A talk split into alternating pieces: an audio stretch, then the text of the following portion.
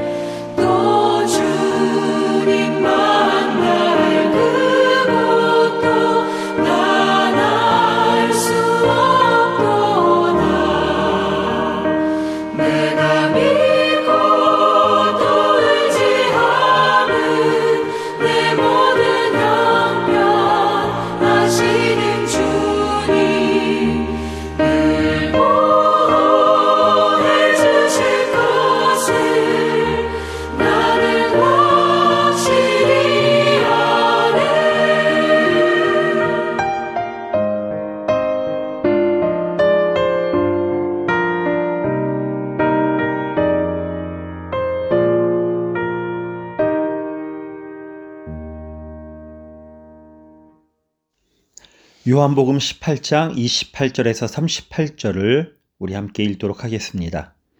그들이 예수를 가야바에게서 관정으로 끌고 가니 새벽이라 그들은 더럽힘을 받지 아니하고 유월절 잔치를 먹고자 하여 관정에 들어가지 아니하더라.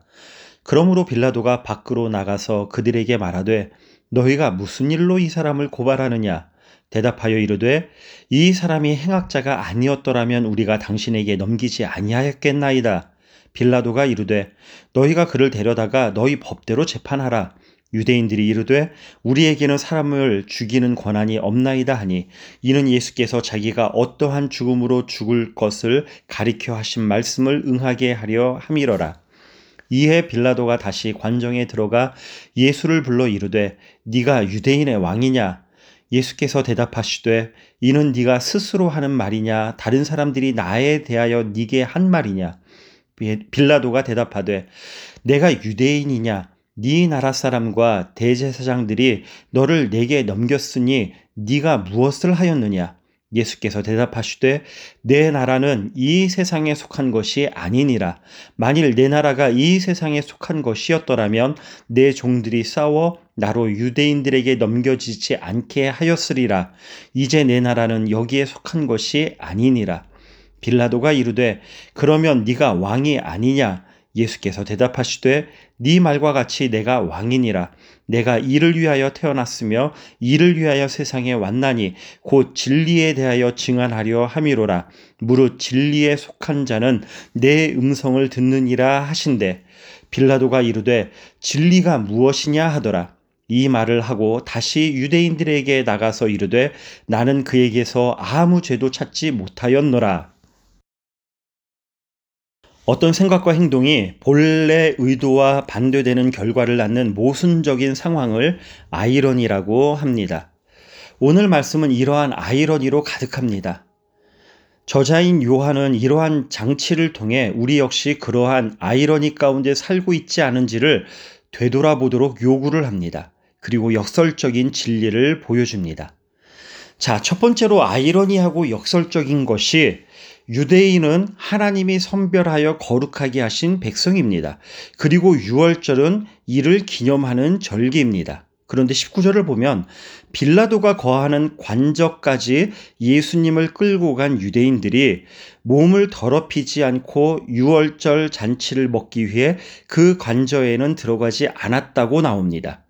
이방인과 접촉하면 부정하게 된다는 규율 때문이었을 것입니다. 지독한 아이러니 역설일 수밖에 없습니다. 6월절을 제정하신 분, 6월절의 주인이신 예수님을 죽이려고 애쓰면서 정작 6월절 잔치에는 참여하기 위해 몸을 더럽히지 않으려 한다는 점이 바로 그것입니다. 무엇이 깨끗함과 더러움을 만드는지 망각한 것입니다. 오늘 그리스도인이라고 하는 우리는 어떤 모습으로 비춰지는지를 돌아보십시다. 우리 믿음도 언제나 우리의 기준이 아닌 하나님의 기준에 따라야 합니다. 가장 성스러운 것이 타락하면 가장 추악하다는 말처럼 우리의 믿음 생활이 하나님의 의도에 잘 맞춰 있지 않으면 가장 더러운 자기 기만이 될 수 있습니다. 하나님은 만홀히 여김을 받지 않으시는 분, 즉 업심 여김을 받지 아니하시는 분이십니다. 우리는 하나님의 뜻에 맞도록 삶을 꾸려가야 합니다. 그렇지 않으면 맛을 잃은 소금처럼 존재 가치를 잃어버리고 맙니다. 20절에 빌라도는 관저 밖으로 나가 왜 이자를 고발하는지를 묻습니다. 그러자 21절에 유대인들은 오히려 행악자가 아니면 넘기겠느냐고 반문을 합니다. 그들은 자신들이 되는 죄목이 빈약하다고 생각했거나 빌라도에게 강한 압박을 주기 위해 그렇게 했을 것입니다. 여기에서도 또 아이러니가 발생합니다. 악과는 전혀 관계가 없으신 예수님을 행악자라고 하는 것입니다. 기준이 망가져 버렸습니다. 그러자 빌라도는 자신이 골치 아픈 일에 휩싸였다는 것을 직감하듯 너희 법대로 재판하라고 합니다. 그런데 이들은 우리에게는 죽이는 권한이 없다고 대답합니다. 하지만 이러한 주장은 말이 안 됩니다. 왜냐하면 이 유대인들은 이미 예수님을 여러 차례 죽이려고 했고 사도행전에서는 실제로 자신들의 법을 따라 스데반을 돌로 쳐 죽였기 때문입니다. 그러니까 사실 유대인들은 예수님을 여러 가지 방법으로 죽일 수 있었지만 로마의 처형 방식에 따라 죽이고 싶어 한 것을 우리가 볼 수가 있습니다. 신명기 21장 23절에는 나무에 달린 자는 하나님께 저주를 받았음이라는 기록이 있습니다. 따라서 예수님을 십자가형에 처하면 예수님은 하나님께 저주를 받았다는 사실을 입증하고 군중들에게 퍼지는 예수를 메시아로 믿는 운동을 저지할 수 있다고 생각한 것이었을 것입니다. 하지만 이 또한 역설이었습니다. 32절 이는 예수께서 자기가 어떠한 죽음으로 죽을 것을 가리켜 하신 말씀을 응하게 하려 함이러라. 성경은 말씀이신 예수님이 십자가에 달려 높이 들려 죽으심을 예언한 말씀까지 응하게 하셨다고 밝힙니다. 요한복음은 인자가 들리셔서 하나님 되심을 드러낼 것임을 밝힙니다. 가장 참혹한 저주가 가장 큰 복, 영광이 되었습니다. 또한 우리에게는 자신을 죽이는 권한이 없다는 말은 역설적으로 그들 자신이 어떤 존재인지를 인정하는 말이기도 합니다. 그렇습니다. 그들이 예수님을 죽인 것이 아니었습니다. 말 그대로 그들에게는 그런 권한이 없었습니다. 다만 예수님이 스스로 죽임당하기로 작정하고 그 길을 가신 것입니다. 자, 이러한 유대의 지도자들의 말은 그들의 의도와는 다른 진정한 현실을 드러내고 있습니다. 33절에 빌라도가 묻지요. 네가 유대인의 왕이냐? 공관복음을 보면 유대인들은 예수가 왕이라고 주장하며 가이사에게 세금 바치는 것을 금했다고 주장합니다. 그리고 이는 모반에 해당하므로 로마법에 의하여 죽여야 한다고 외칩니다. 그래서 빌라도가 예수님을 불러 묻는 것입니다. 이는 그들의 주장을 확인하려고 하는 의도라기보다는 예수님을 비웃기 위해 하는 질문이라고 생각합니다. 지금 네가 왕이라고 하는데 나의 처분을 받아야 하는 처지를 보니 오히려 내가 왕 같구나. 게다가 밖에서 네가 왕으로 다스린다고 주장하는 너의 백성들은 너를 왕이라고 전혀 생각하지도 않는다. 이런 비아냥입니다. 그러자 예수님은 돌연 엄숙하게 말씀을 하십니다. 34절 예수께서 대답하시되 이는 네가 스스로 하는 말이냐? 다른 사람들이 나에 대하여 네게 한 말이냐? 네가 그렇게 생각해서 묻는 것이냐? 아니면 다른 사람들이 나에 대하여 그렇게 얘기한 것을 듣고 하는 말이냐? 예수님이 도전하십니다. 네가 직접 올바르게 판단하고 있느냐? 아니면 저들의 주장에 조종당하고 있는 것은 아니냐? 빌라도만 이 질문을 받고 있겠습니까? 지금까지 존재한 모든 사람은 네가 스스로 나를 왕이라고 하느냐는 질문에 대답해야 합니다. 결국 모든 사람은 예수님을 판단해야 합니다. 그분이 참으로 하나님의 아들이며 이 세상의 주인이신지 아니면 인류 역사상 최고의 사기꾼인지 결정해야 합니다.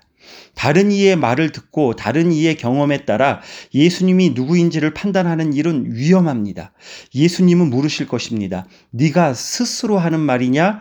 우리가 스스로 하는 말은 과연 무엇입니까? 주님은 다른 이의 믿음과 생각에서 나오지 않는 나만의 신앙 고백을 원하십니다. 하지만 빌라도는 대답을 회피합니다. 35절 빌라도가 대답하되 네가 유대인이냐 네 나라 사람과 대제사장들이 너를 내게 넘겼으니 네가 무엇을 하였느냐 빌라도는 창조 세계의 왕이신 예수님과 바른 관계를 시작할 수 있는 질문과 자리에서 벗어나 버리고 맙니다. 자신은 예수님이 왕인지를 밝혀야 하는 위치에 있지 않다고 넘겨버립니다. 지금 네가 왕이라고 주장하는 그 나라의 백성들이 오히려 너를 나에게 넘겼는데 네가 감히 나에게 질문을 하느냐고 묻는 겁니다. 그리고 네 죄목이 무엇인지 말하라고 독촉합니다. 오늘날 예수를 누군지 고백해야 한다는 질문을 회피하는 전형적인 답변입니다. 여러 이유를 댈 수 있습니다. 교회가 왜 저렇습니까? 그리스도인들이 왜 이렇습니까? 그렇습니다. 문제가 있을 수도 있고 이해가 안 되는 점이 있을 수도 있습니다. 하지만 누구도 네가 예수 그리스도인 나를 왕으로 모시느냐고 물으시는 질문에서는 피할 수도 없습니다. 우린 그 질문에 대답해야 합니다. 36절과 37절에 예수님께서 설명하십니다. 내가 말하는 나라는 이 세상의 나라가 아니고 내가 왕이라고 하는 표현도 네가 뜻하는 왕이 아니라고 말입니다. 예수님은 내 나라가 이 세상에 속한 것이라면 이렇게 하도록 내버려 두지 않을 것이라고도 하십니다. 이 세상은 진리에 속한 세상이 아니지만 자신의 나라는 진리의 나라라고 선포하십니다. 이는 공간이 아닌 통치권의 차이를 말하는 겁니다. 본문의 나라는 바실레이아라고 나오는데 이는 예수님의 통치를 말합니다. 따라서 예수님께 속한 곳, 예수님의 통치가 임하는 곳이 바로 하나님의 나라가 되는 것입니다.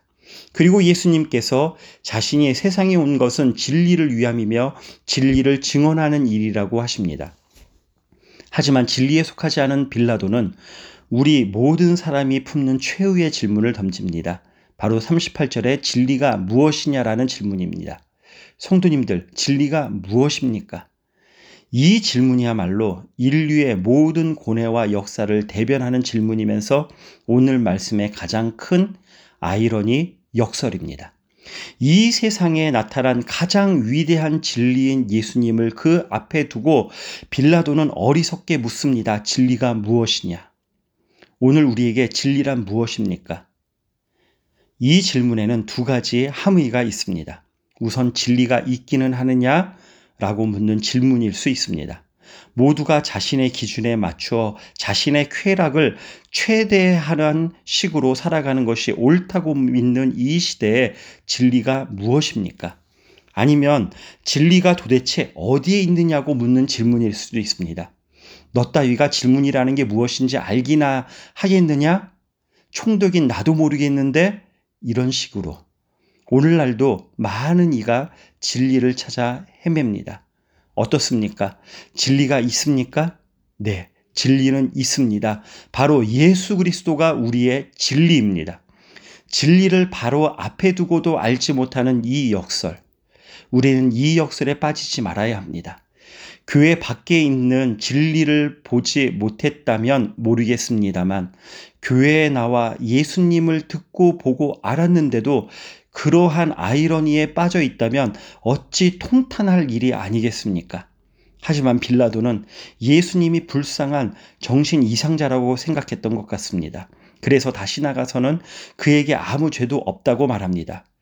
그리고 이러한 아이러니는 절정으로 향하고 있습니다. 내일 본문에서 유대인들이 이 세상의 유일한 진리인 예수님을 대신 죄인 바라바를 구하는 그들의 모습은 정말로 아이러니입니다. 역설입니다.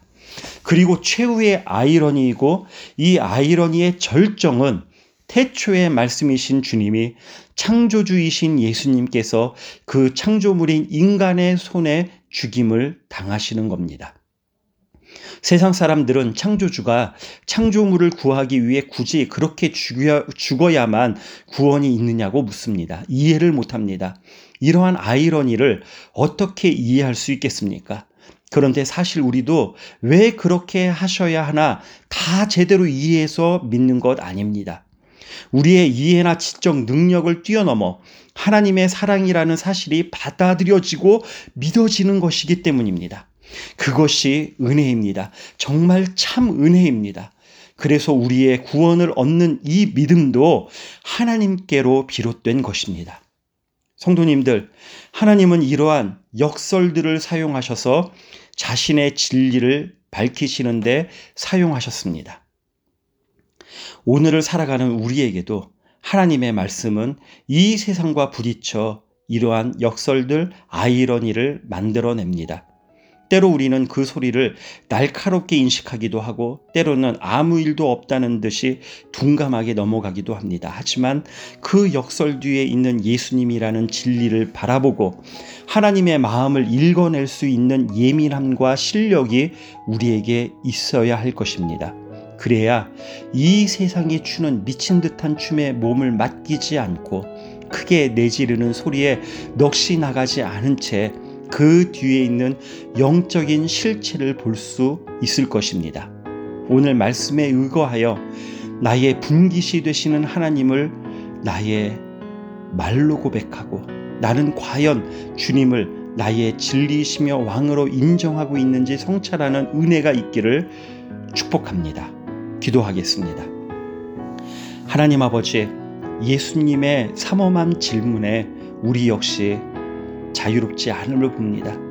말씀과 현실이 빚어내는 아이러니 속에 하나님만이 우리의 분깃되심을 분별하고 은혜만을 구하며 살아가게 하여 주시옵소서 예수님의 이름으로 기도드렸습니다. 아멘.